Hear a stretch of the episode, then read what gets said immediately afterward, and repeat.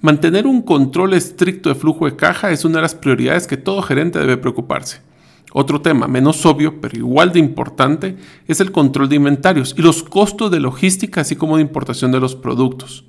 Lograr mantener el inventario para poder tener el producto correcto en el momento correcto que el cliente desea comprar es un arte, yo diría un milagro. Es por esto que debemos de conocer cuáles son las mejores prácticas de cómo manejar una bodega, errores que cometemos que impactan en el inventario y por ende el dinero que esté parado y sobrecompramos a veces productos para ahorrar un poco en precios que luego debemos de liquidar por debajo del costo. En los próximos dos episodios hablaremos con Alex Crow de la empresa Cropa, ahora parte de la multinacional DSB, sobre el listado de las mejores prácticas en la administración de inventarios y la cadena de suministro. Les digo, me hubiese encantado conocer todo lo que nos contará Alex, ya que hubiera ahorrado mucho dinero y espacio desperdiciado en mis bodegas por inventarios obsoletos. Espero que les sea de mucha utilidad.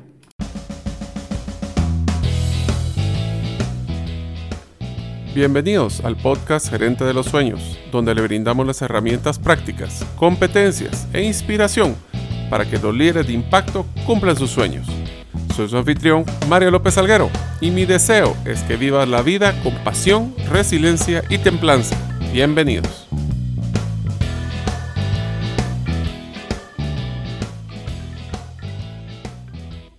Hola amigos, bienvenido al episodio número 29 del podcast Gerente de los Sueños. Mi nombre es Mario López Salguero y uno de mis principales sueños es poder ayudar a crear los modelos de ingresos pasivos para que las personas logren mejorar sus finanzas personales y profesionales. Deseo agradecerte que nos escuches el día de hoy. Si todavía no eres parte de la comunidad de los sueños, no sé qué estás esperando, así que apúrate. Puedes hacerlo suscribiéndote a nuestros correos electrónicos ingresando a la página gerentedelosueños.com o a través de nuestro listado de difusión de WhatsApp enviando tu nombre al más 502, más 502 para aquellos que nos escuchan fuera de las fronteras de Guatemala y el número celular 5017 1018. Repito, 5017 1018. Deseo agradecer el patrocinador del episodio del podcast La Clínica Cirugía Plástica New Genesis Plastic Surgery. En New Genesis creen que el tiempo, la gravedad, los embarazos y la genética impactan en nuestros cuerpos, lo cual genera frustración, inseguridad y ansiedad. ¿Sabías que si eres una mamá que deseas mejorar tu cuerpo después de un parto, puedes solicitar el paquete que puede incluir una reducción de estómago, liposucción y reducción de la cicatriz del caso que haya sido una cesárea? Si deseas conocer más, puedes visitarlos en newgenesisps.com o al correo info arroba newgenesis, Deseo presentarles a nuestro invitado Alex Crow de la empresa Cropa, ahora parte de la multinacional DSB.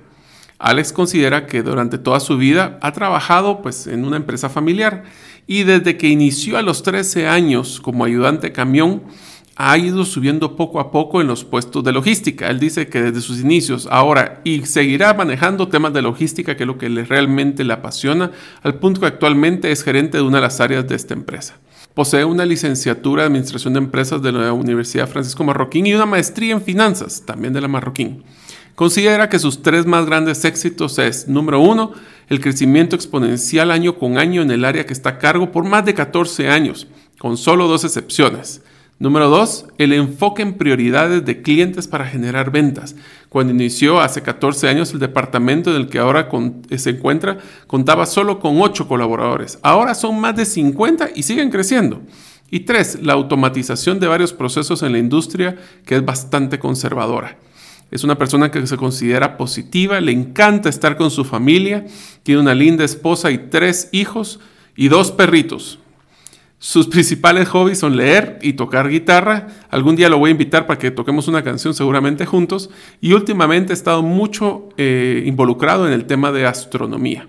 Si deseas poder contactarlo después del episodio, su correo electrónico es alex.crow, c r o w e arroba cropa.com.gt o al teléfono 2474 9000.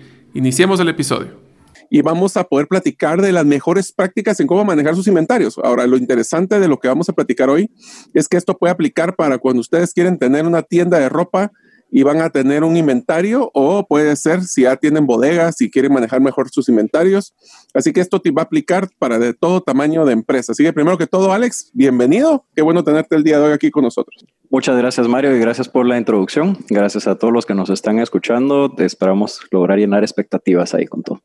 Ah, seguramente que sí.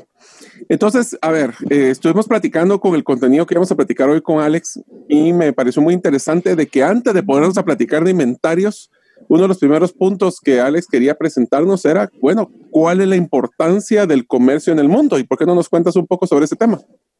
Muchas gracias, Mario. Eh, yo siempre he pensado que el comercio es uno de los cuatro pilares de la economía mundial. Pensemos en cuando empezó la humanidad, eh, tenían que comer tenían que, por lo tanto, obviamente producir su comida, digamos, esa sería la primera, y después tenían que poder intercambiar esa comida con alguien más. Eh, entonces creo que el comercio fue una de las primeras eh, formas de poder llevar a una sociedad adelante y creo que es hasta hoy una de las que nos sostiene. ¿Qué pasa cuando hay un tsunami en el Asia? Eh, de repente los carros que vienen acá ya vienen sin cámara para poder ver cuando te parqueas de retroceso. ¿Por qué? No porque la cámara se hiciera en ese país en Asia, sino porque ahí se hace un componente que después lo usan en Japón para después usar el carro. Entonces, como que todos los países ahora y todas las personas ahora estamos conectados de una u otra manera por el comercio internacional y por el comercio en general. Eh, a veces hasta cosas que no pensamos eh, como la ropa, puede ser que no sea producida en nuestro país, sino que en otro país y decimos, no, es que yo no compro nada acá, el plástico de la botella de agua que te tomaste hoy lo hacen en otro lado y la botella la arman y se llena y la tapadera viene de, y, estamos al final, gracias a Dios, todos conectados y al final eso creo que nos mejora la vida a todos. Em, para dar uno de los puntos ahí, Alex, que es interesante es que el, mundo, y esto solo voy a ampliar un concepto que no lo mencionaste como comercio, pero la verdad es que hoy por hoy hasta lo que es la fuerza laboral también está siendo globalizada. A mí eh, una experiencia que les quiero contar a todos, que vamos a hablar de, manejo de inventarios, pero también a nivel de la mano de obra. Nosotros ahorita hicimos un proyecto con, con uno de nuestros amigos en común, con César Tánchez, y el logotipo que nosotros estamos desarrollando, nos lo está desarrollando un diseñador gráfico en Pakistán. Imagínate. Entonces, hoy por hoy todo el mundo está interconectado y sí, efectivamente, el, un reto de inventarios alineales, para empezar, es de dónde vienen todos los productos que estás eh, generando. Y no solo estoy hablando de dónde te los venden, porque puede ser que estés comprándolo a un distribuidor, sino dónde se producen, ¿verdad? Es correcto, Mario. Eh, creo que eso nos ayuda siempre a mejorar el nivel de vida todos. Uno, porque tenemos productos más baratos y dos, porque tenemos más oportunidades de poder trabajar en, en algo, aunque localmente no se venda, podemos aportar hacia otras empresas en otras partes del mundo. Eh, a mí me gustan mucho los datos, Mario, vos sabes esa parte. Eh, una de las cosas que a mí me parece impactante es de que el Producto Interno Bruto Mundial actualmente está alrededor de los 87.7 trillones de dólares. ¿Por qué digo la palabra trillions? Porque no es lo mismo trillón que, eh, que trillón en, español. Trillón creo que era un millón de millones y trillón es mil millones, eh, mil billones, perdón. Eh, hay una diferencia ahí de, de unos 3 a 6 ceros que puede ser un montón de dinero, obviamente, en esos niveles. y el comercio eh, todo lo que significa comercio, tanto internacional como local en cada país, representa un 60% de ese Producto Interno Bruto Mundial. Eh, y ha sido un crecimiento bastante fuerte desde, lo, desde hace unos 100 años más o menos, que cada vez ese porcentaje aumenta. Actualmente, pues estamos en 60%, estamos subiendo alrededor de un 45, probablemente hace 100 años. Entonces creo que cada vez el comercio es más importante todavía en nuestras vidas y cada vez genera más fondos, obviamente, para los que nos podamos dedicar a eso, los que tengamos algo que ver con eso. ¿Y por qué no me cuentas antes de seguir con las estadísticas, eh, Alex, un poquito sobre la empresa donde tú trabajas y qué exactamente lo que hacen? Porque creo que eso va a explicar por qué es que eres tan interesado en los números. Ok, muchas gracias, Mario. Eh, la empresa en la que yo trabajo es una empresa familiar. Eh, se fundó ya hace unos 40 años aproximadamente. Eh, inició solo con, con, la persona fundadora y su teléfono, eh, que tenía un teléfono grabadora para poder recibir los mensajes de todas las llamadas que iba a recibir mientras él estuviera vendiendo. Y siempre era la frustración de llegar y, encontrar que el teléfono estaba vacío y que nadie lo había llamado para pedirle eh, embarques. Gracias a Dios la empresa fue creciendo. hoy por hoy somos ya casi 500 personas las que laboramos en esta empresa Eh, tenemos un área de importaciones, tenemos un área de exportaciones, tenemos un área de zona franca, un área de almacén general, tenemos un área de depósito banero, tenemos un área de menajes y todo esto es para poder darle servicio a nuestros clientes que quieran importar, que quieran exportar o que nos quieran pedir alguna consultoría, por ejemplo, quiero comprar producto mexicano y repartirlo hacia Centroamérica, ¿cómo lo manejo? Entonces la idea es poder armarle toda la cadena de transporte para que para el cliente sea lo más económico y lo más eficiente posible para que él pueda llevar su producto a su consumidor final. Eso es al final a lo, a lo que nos dedicamos. La asesoría obviamente es una parte bien importante y gracias a Dios la experiencia nos ha dado ahí eh, a prueba y error a veces, muchas veces, el, el cuál es el mejor camino a seguir para, para poder mejorar nuestro servicio hacia los nuevos clientes, ¿verdad? Sí, y te diría de que una de las cosas que me ha gustado siempre de tu empresa es que su enfoque ha sido muy fuerte en servicio, ¿verdad? O sea, no, le voy a decir un par de, de interioridades, pero a Alex, que lo conozco desde hace mucho tiempo, eh, es eh, la primera persona que conozco de que se lleva su laptop a sus vacaciones familiares. Eh, no en mal sentido, es porque su preocupación constante de estar pendiente de que todos tienen que estar saliendo adelante es, es, latente. Entonces yo creo que la sangre de todos ustedes y desde la persona fundadora, en caso de ustedes, que son la siguiente generación, siempre han tenido ese enfoque, ¿verdad? siempre hemos tenido ese enfoque, sí, correcto. Sí. no lo puedo negar. Y una de las cosas que creo que está afectando mucho y me trae el siguiente punto que vamos a platicar, Alex, es eh, yo me he dado cuenta de que ahorita las personas están teniendo una tendencia, y lo voy a decir como un ejemplo simpaticísimo de unos TikToks, por ejemplo, que he estado viendo, que dice, lo quiero, lo tengo, lo quiero, lo tengo. Y existe esa tendencia ahora de que las personas ya no quieren esperar dos meses a que les venga un producto de, de, moda, para que, por ejemplo, de Estados Unidos a Guatemala o a Centroamérica o en el país que ustedes están escuchando, sino que las personas ahora quieren como que sea su compra mucho más impulsiva. Eso está generando una, una rapidez diferente en el modelo de, de logística y de traer sus productos, ¿no? Es correcto, Mario. Ha cambiado muchísimo. Antes estábamos acostumbrados a ir a una tienda y comprar lo que había. Entonces el manejo de inventarios era muy diferente a qué es lo que yo creo que mi cliente va a querer. Eso es lo que compro, lo pongo en la tienda y veo cómo se mueve. Hoy en día es mucho en línea. La mayoría de las nuevas generaciones, obviamente, eh, incluso ni siquiera quieren hablar con alguien por teléfono, sino que quieren un app donde yo voy a decir qué es lo que quiero y eso quiero que me lo traigan a mi casa. Y si es más de tres días, usualmente ya no se pide, sino que yo quiero que me lo traigan hoy o mañana. Entonces eso ha mejorado, eh, ha presionado mucho a que la eficiencia sea muy diferente en el manejo de inventarios y en la distribución eh, final hacia el cliente final. Eh, ya no es vengan a comprarme, sino yo te tengo que llevar. Y eso ha cambiado mucho toda la industria. Entonces, si todas las personas quieren ahora tener sus productos más rápido, se vuelve un, un, problema serio de entonces de manejo de inventarios. Y voy a hacer un pequeño paréntesis. Si ustedes quieren eh, conocer una metodología de cómo lograr vender inventarios que tienen en stock, especialmente, por ejemplo, después del coronavirus, que se cayeron las ventas y se quedaron con inventario, los invito a que busquen el episodio del embudo de ventas inverso. Eh, creo que es el episodio 4 o 5 que desarrollamos en el podcast, que está enfocado a eso, cómo poder vender lo que tengo, no lo que quisiera tener. Entonces, Alex, la pregunta puntual es, ¿dónde coloco mi inventario? ¿O dónde tendría que tener inventarios? ¿O cómo manejo mi inventario de una forma un poquito más eh, eficiente? Es una excelente pregunta, Mario. Eh, la respuesta se conoce muy bien en todos los que hayamos podido estudiar algo que va con, con comercio. Hay tres prioridades para el dónde coloco mi inventario. La primera es ubicación, la segunda es ubicación y la tercera es ubicación. Eh, se conoce por el término en inglés, location, location, location, ubicación, ubicación, ubicación. Mi inventario tiene que estar donde está mi cliente.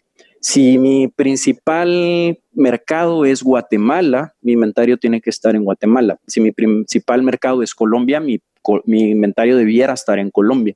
Mucha gente eventualmente busca dónde puedo hacerlo más barato la bodega o dónde tiene más facilidades la bodega. Ah, me voy a ir a la zona libre de Panamá voy a tener ahí mi inventario. ¿Y dónde es tu mercado? En Perú, en Argentina y Guatemala. Entonces, ¿para qué estás en Panamá? Vete a poner una bodega en Perú eh, o una en Argentina para poder distribuir desde allá a Perú y otra en Guatemala para poder tener entonces tu inventario cerca de tu cliente.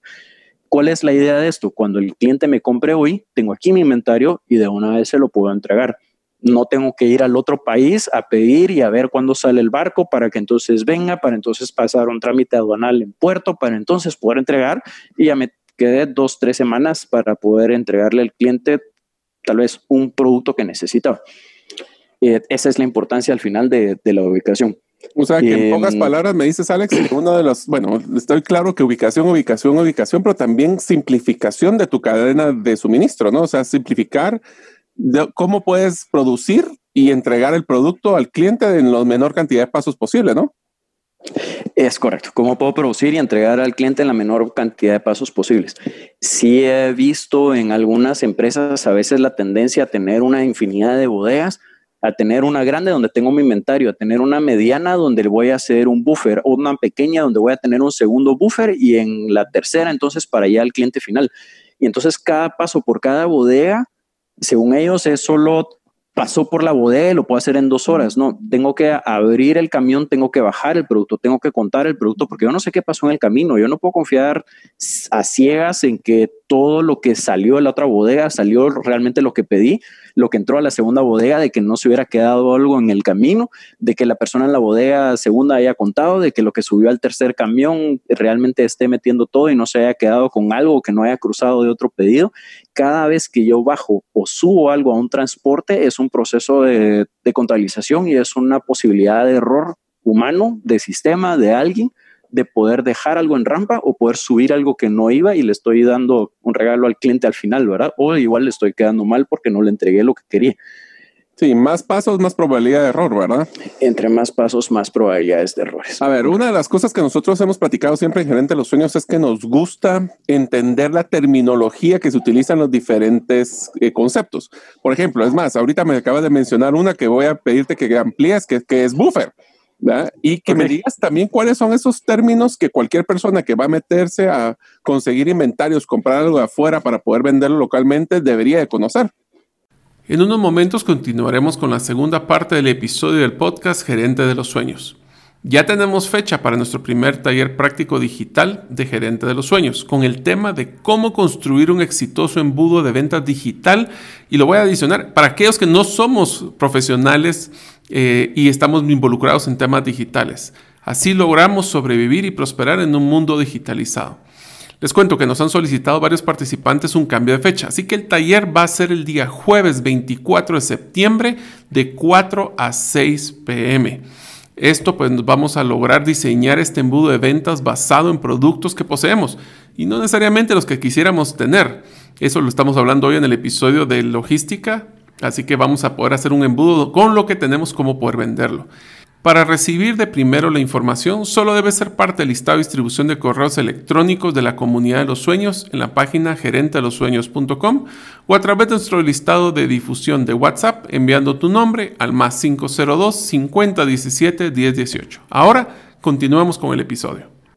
Ok, muchas gracias, Mario. Eh, la primera palabra, buffer, que la mencionamos ahorita, me sirve como un colchón, llamémoslo así, de donde poder poner cierta cantidad de producto para que cuando alguien pida algo en un extremo, que no me jale desde mi producción, sino tener un colchón de por medio de donde pueda yo jugar para poder entregar un inventario o poder mantener un cierto inventario que, que, me sirva como, como stock, como pues inventario de seguridad. Eh, tal vez otros, eh, otros conceptos que son bien importantes que sepamos, eh, la mayoría se hablan en inglés porque yo creo que mucho la logística fue, no sé si inventada en Estados Unidos, pero por lo menos la... Estandarizada, diría yo. ¿Perdón? Estandarizada, creo que esa terminología mucho lo manejan en estandarizado y porque mucho del movimiento se hace a través de Estados Unidos también, ¿verdad? Es un, eh, correcto, eh, mucho del movimiento se hace a través de Estados Unidos, tal vez por eso la, la tendencia que la mayoría de términos son en inglés.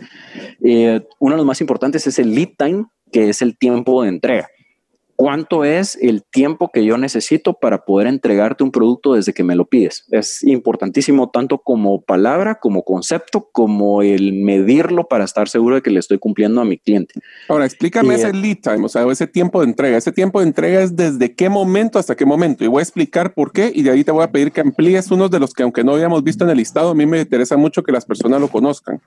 Lead time es desde el momento que pongo el pedido hasta el momento que me entregas en bodega o en qué momento, a qué momento es que se mide regularmente este tiempo de entrega? Eh, usualmente se mide desde que lo pide el que lo pide. Eh, en un momento amplío un poquito esa, esa, idea hasta que lo recibe la persona que lo está pidiendo. Es decir, yo usualmente voy a tener un proveedor y yo usualmente voy a tener un cliente. El lead time para mi cliente es desde el momento en que él me dice yo quiero el producto A hasta que yo se lo pongo en su bodega. Empieza a correr desde que él me envía el correo, desde que él firma la orden de compra hasta que el producto está finalmente en su bodega y yo tengo mi recibo de, que le entregué el producto en su bodega. Para mí el time va a ser desde que el cliente me pidió eso y yo se lo pedí a mi proveedor, desde que yo se lo pido a mi proveedor hasta que el proveedor lo tiene en mi bodega. Obviamente ese lead va a ir adentro del lead de mi cliente que necesita el lead original para poder entregarle a él. No sé si me hice bolas ahí, pero la idea final es el puerta, o sea, de pedido a puerta. De pedido a puerta. Gracias, Mario. Ok. Em, si quieres, platiquemos de los siguientes, de los siguientes eh, términos, porque hay uno en especial que quiero que platiquemos al final de los términos. Ok, perfecto. Eh, tenemos el KPI, que son los indicadores claves de desempeño. Qué, ¿Qué es lo importante de esto? No tengo que medir lo que puedo medir, tengo que medir lo que es importante para mi cliente. Uno va a ser el tiempo, dos va a ser el servicio, tres va a ser eh, si le entregué completo o no le entregué completo. Probablemente esas van a ser las tres principales eh, eh, indicadores que yo tengo que manejar para mis clientes. otra palabra que es importante es el rack, que es como la estantería en la que yo almaceno la mercadería dentro de, de mi bodega. ¿Por qué es que es importante? Porque la mayoría pensamos en comprar estos racks o estas estanterías y es como que la clásica bodega con los travesaños anaranjados, los parales azules y ahí va todo. Y resulta que existen diferentes tipos de racks que depende cuál es el tipo de manejo que yo le quiera dar en mi inventario, cuál se adapta más a mis necesidades y puede ser que por tener un tipo de rack me esté complicando después en los lead times que yo maneje para con mis clientes. Mm. No sabía cómo influenciaba un rack a un, a un tiempo de entrega. Eh, por ponerte un ejemplo, si tienes un manejo de inventarios, eh, primero en entrar, primero en salir, que es la como se maneja la mayoría de gente, empiezas a llenar tu bodega desde atrás de la bodega hacia adelante. Entonces el primero en salir es el que está hasta atrás de la bodega. Entonces necesitas un montacargas que vaya hasta atrás a dejar el producto cuando acaba de entrar y otra vez el mismo montacargas que vaya hasta atrás a recoger el mismo producto que vaya hasta atrás. Esto también te podría puede ser que el rack sea un, lo voy a tratar de explicar y que todos se lo imaginen, es como que tuvieras un, un tubo donde vas a tener que tener acceso no solo de un lado, sino del otro. Porque si, si, por ejemplo, voy a poner el ejemplo de lo que estás mencionando, que es una de las, de las teorías de manejo de inventarios, que es primero en entrar, primero en salir o, o primero en entrar, último en salir. Entonces, eso lo que significa es, si imagínense un tubo donde ustedes van a ir metiendo producto. Ese tubo, si ustedes quieren tener, el, por ejemplo, el más antiguo, lo que tienen que hacer es agarrar el más viejo. Pero, por ejemplo, hay otros que si tú, ahora imagínense que ese tubo lo pegan en una pared, van a ir llenándolo, pero van a ir tener que sacando los más nuevos. Entonces, eso tiene que ver también hasta en la forma en que ustedes arman su bodeguita en su, en su, en su tienda, por ejemplo.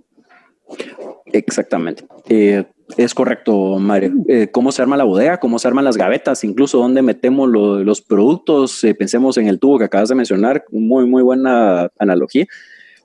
pensemos en una bodega un poco más grande.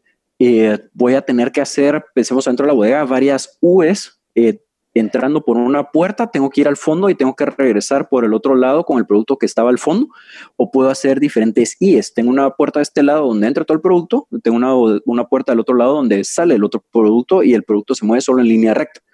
Y puedo, existen racks que se asemejan mucho a los tubos que acabas de mencionar ahorita en tonalogía, donde yo voy metiendo el producto de un lado y este producto empuja al que va enfrente, que empuja al que va enfrente, que empuja al que va enfrente, para que del otro lado siempre haya uno hasta adelante para poder agarrarlo ahí. Mm. Pensemos en las refrigeradoras, en los, eh, eh, en los almacenes, cuando llegamos, en, los, en las tiendas que llegamos, cuando abres, alguien lo está llenando desde atrás y tú agarras la que está hasta adelante.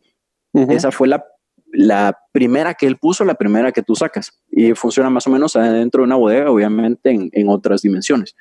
Y eso creo que es muy importante en los racks. Tenemos o sea que hoy por ahorita con lo que estamos platicando, Alex, vamos a poder concluir una de las primeras mejores prácticas que tenemos que tener en nuestro manejo de inventarios, que es diseña una bodega para que sea fácil lograr encontrar los productos y sacarlos. Creo que ese es uno de los primeros que tenemos que poner como ley, ¿verdad? Definitivamente, definitivamente. y que te puede generar mucho error también, ¿verdad, Mario? tal vez no error, sino desidia de alguna persona de, ah, y tengo que caminar hasta el fondo para ir a sacar esa lata. Si aquí está la misma, nadie se va a dar cuenta, entonces voy a sacar siempre la que me queda cerca. Y las que están hasta el fondo se pueden vencer en algún momento y voy a tener después problemas de que tengo un producto que ya no sirve porque no lo puedo vender porque ya no es apto para consumo humano, por ejemplo, o ya pasó su tiempo. Y te diría que voy a adelantarme a otra de las reglas. Eh, yo ahorita estoy teniendo recuerdos fuertes cuando trabajaba en la industria de vehículos y me tocaba manejar eh, las personas de logística y de bodega. Eh, una de las cosas que también me pareció bien interesante fue dentro del diseño de las bodegas, tenemos que tener algún tipo de forma visual para poder identificar qué diablos tengo ahí metido. Obviamente, no se si yo imagínense que quisiera manejar tornillos y tengo que ir a buscar todas las gavetas y abrir los tornillos, olvídense, nunca perdemos mucho tiempo. Pero ellos lo utilizaban mucho con código de colores. Y otra cosa que me pareció interesantísima es ver a toda bodega o inventario como producto perecedero. ¿Qué quiere decir esto? Eh, por ejemplo, en este caso manejábamos repuestos para vehículos y habían ciertas marcas que habían descontinuado productos, pero todavía tenías que tener inventario para a cierto tiempo. Y nunca se me va a olvidar que los, las liquidaciones de inventario de repuestos eran el fracaso más grande que existía. ¿Por qué? Porque em, pretendían de que diciendo, bueno, vamos a sacar, voy a ahorrar una marca X, ¿verdad? Pero una marca de Mercedes-Benz, que era una de las que manejábamos, y decíamos, estamos liquidando al 90% de descuento repuestos para carros menores del año 80. ¿Qué tantos de esos carros realmente existían? O, inclusive si manejáramos un récord de todo lo que tenía, quiénes eran los dueños de esos vehículos, mejor los ofrecer directamente en vez de hacer publicidad. Así que creo que el, el, tema de manejar los inventarios como que fuera producto perecedero es generar, acuérdense, todo inventario es dinero parado. Así que hay que ser eficiente. Si quieren, sigamos con el siguiente concepto, costo de capital. Con mucho gusto, eh, para hacerte un comentario, hoy en el 2020, para los que escuchen este podcast dentro de algunos años, tengo un cliente que en su inventario todavía tiene VHS que vendía en su momento. A la gran. no puedo creerlo, en serio.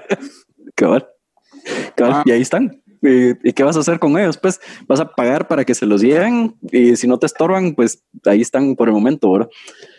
pero te ocupan espacio, eso es lo malo. Ocupan espacio. Te voy a decir algo que, Alex, que no tiene nada que ver con lo que estamos hablando, pero es interesantísimo, y es que el movimiento minimalista, que es vivir con lo mínimo necesario, una de las cosas que menciona es, deja de estar eh, acarreando cosas que ya no te sirven. Porque aunque no crees que ahí lo tenés guardado y no te cuesta, la verdad es que sí te cuesta porque, primero, es un espacio que podrías usar para algo más.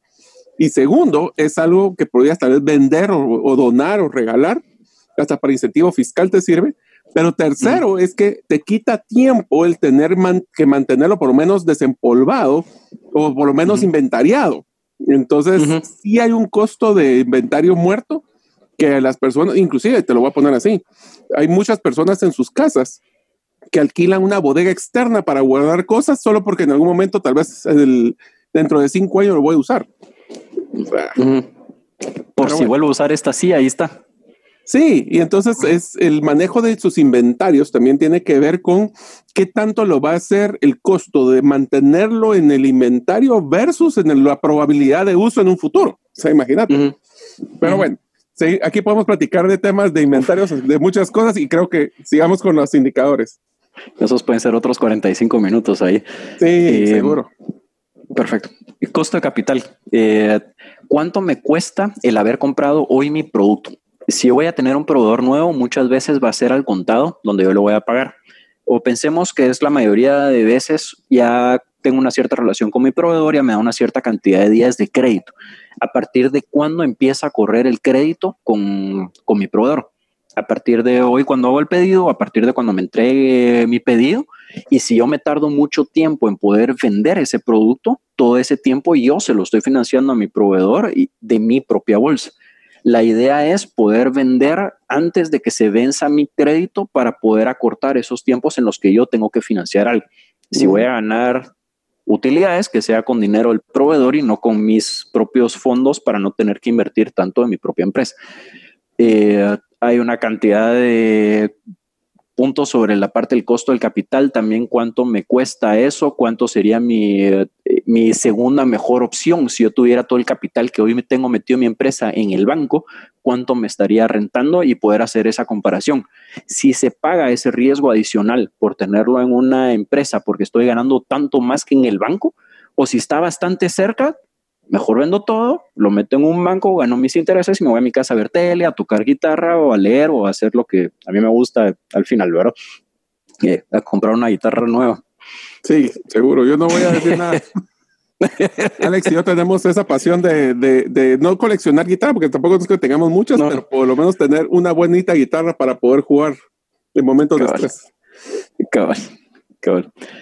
Okay. Eh, otro término importante adentro de la logística es el pallet, eh, que son las paletas de madera que vemos usualmente donde está almacenado el producto estos pallets son una logística, llevan toda una logística adicional. Hay una ley que es la NIMF 15, que se inventaron hace un montón de tiempo por un tema de, plagas que pueden ir adentro de estas paletas y que tal vez si salimos de un país, eh, pensemos en el Caribe, alrededor de Guatemala, etcétera, hacia Estados Unidos, muchos animales que existen acá que afectan a nuestras maderas no existen en Estados Unidos o en una Alemania o en, en otro tipo, en otras latitudes. Entonces, eh, lo que hay que hacer es que hay que fumigar estas paletas para estar seguros de que no lleven adentro de las paletas ningún tipo de plaga que pueda afectar a otro país. Mm. Eh, esta, ley es que entonces o cómo funciona eso? Las paletas todas tienen que ir fumigadas, las que pasen de un país a otro, y tienen que llevar un sello que está dentro de esta ley, el cómo tiene que ir el sello para poder garantizar de que la paleta va fumigada. Mm. Es eh, una fumigación para maderas vivas, por lo tanto, una vez que está fumigada ya, ya pasó, ya estuvo, ya no la tienes que volver a fumigar. El tema es que esa fumigación tiene un costo bastante más alto que el de la paleta. Entonces te interesa poder mantener un stock de paletas. Entonces, si yo te mando carga con paletas especiales adentro de Guatemala, yo quisiera recoger esas paletas y tenerlas para cuando me toque después poder vender hacia afuera del país en el que estoy. Y entonces hay una logística de ida y hay una retrologística de regreso para poder traer esas paletas eh, y tienen un costo al final en el, o un valor interesante en el mercado de esas paletas fumigadas. Mm. Para todos aquellos que importan productos y que después las tiran a la basura o que les pagan a alguien para que pase por las paletas, que sepan que pueden cobrar porque alguien pase por esas paletas. Sí, las pueden inclusive reciclar. Sé que utilizan varias de esas paletas para temas de construcción, o sea que hasta de decoración sirven algunas. Hasta para decoración sirven algunas, correcto. Eh, tenemos también los pallets. Esa me pareció interesante. Eh, pick and pack es un concepto bien interesante, Mario, y ha sido algo que, que ha tenido mucho boom en la industria últimamente. Eh, tengo dos opciones. Le compro a mi proveedor una caja y le entrego a mi cliente exactamente la misma caja que me garantiza que en poco tiempo el cliente no sepa de mi proveedor, más ahora que la información está tan fácil en línea y le empiece a comprar en directo. ¿sí? Yo le tengo que agregar un valor a ese producto. ¿Qué valor le puedo agregar? Si mi proveedor solo puede vender Pensemos en contenedores completos de un tipo de producto. Puedo comprar dos contenedores completos de un producto A y otro contenedor completo de un producto B y yo hacer esa mezcla para poder entregarle a mi cliente final ya una caja con producto A y B para hacerlo como un producto C. No sé si me, si me explico ahí. Eh, eso es pick and pack. Yo voy a ir a mi bodega, voy a abrir, voy a hacer el picking o el escoger qué unidades voy a sacar de esa una caja los voy a pasar a una nueva caja y los voy a empacar o el pack. Entonces es pick de escoger, pack de empacar. Voy a escoger y reempacar el producto para poder ya dárselo a mi cliente final. Pensemos que nuestros mercados en Centroamérica son muy pequeños. Eh, adentro de cada país no vamos a estar comprando una cantidad impresionante de inventarios de, muchas cosas como tal vez pueda suceder en otras economías un poco más grandes. Eh, por lo tanto, eso es sumamente interesante para los clientes finales puedo traer mi inventario a Guatemala y desde aquí distribuir ya después de un pick and pack hacia Centroamérica ya para cada país lo que necesitan. Eso ha sido algo bastante interesante para Guatemala y ha ido creciendo a lo, a lo largo de los años y se ha vuelto cada vez más interesante. Muy interesante el tema de la logística, ¿no? En el próximo episodio del podcast Gerente de los Sueños continuaremos con la entrevista de Alex Crow de Cropa DSB, donde hablaremos de los temas como por ejemplo cuáles son los tipos de precios con los que debemos de importar, cómo son los costos y sistemas para manejar inventarios y hasta hablaremos de perfiles de los colaboradores idóneos para poder manejar efectivamente una bodega. Estén pendientes la próxima semana de este episodio. Gracias por escuchar el episodio de hoy de Gerente de los Sueños. Recuerda que para lograr cumplir tus sueños, solo debes de ponerle fecha y tomar acción. Las notas y material complementario de cada episodio puedes encontrarlo en la página gerentedelosueños.com. La música que han escuchado es Feeling Good de Kevin MacLeod y pueden encontrarla en incompetech.com. Hasta la próxima y que sigamos haciendo nuestros sueños una realidad.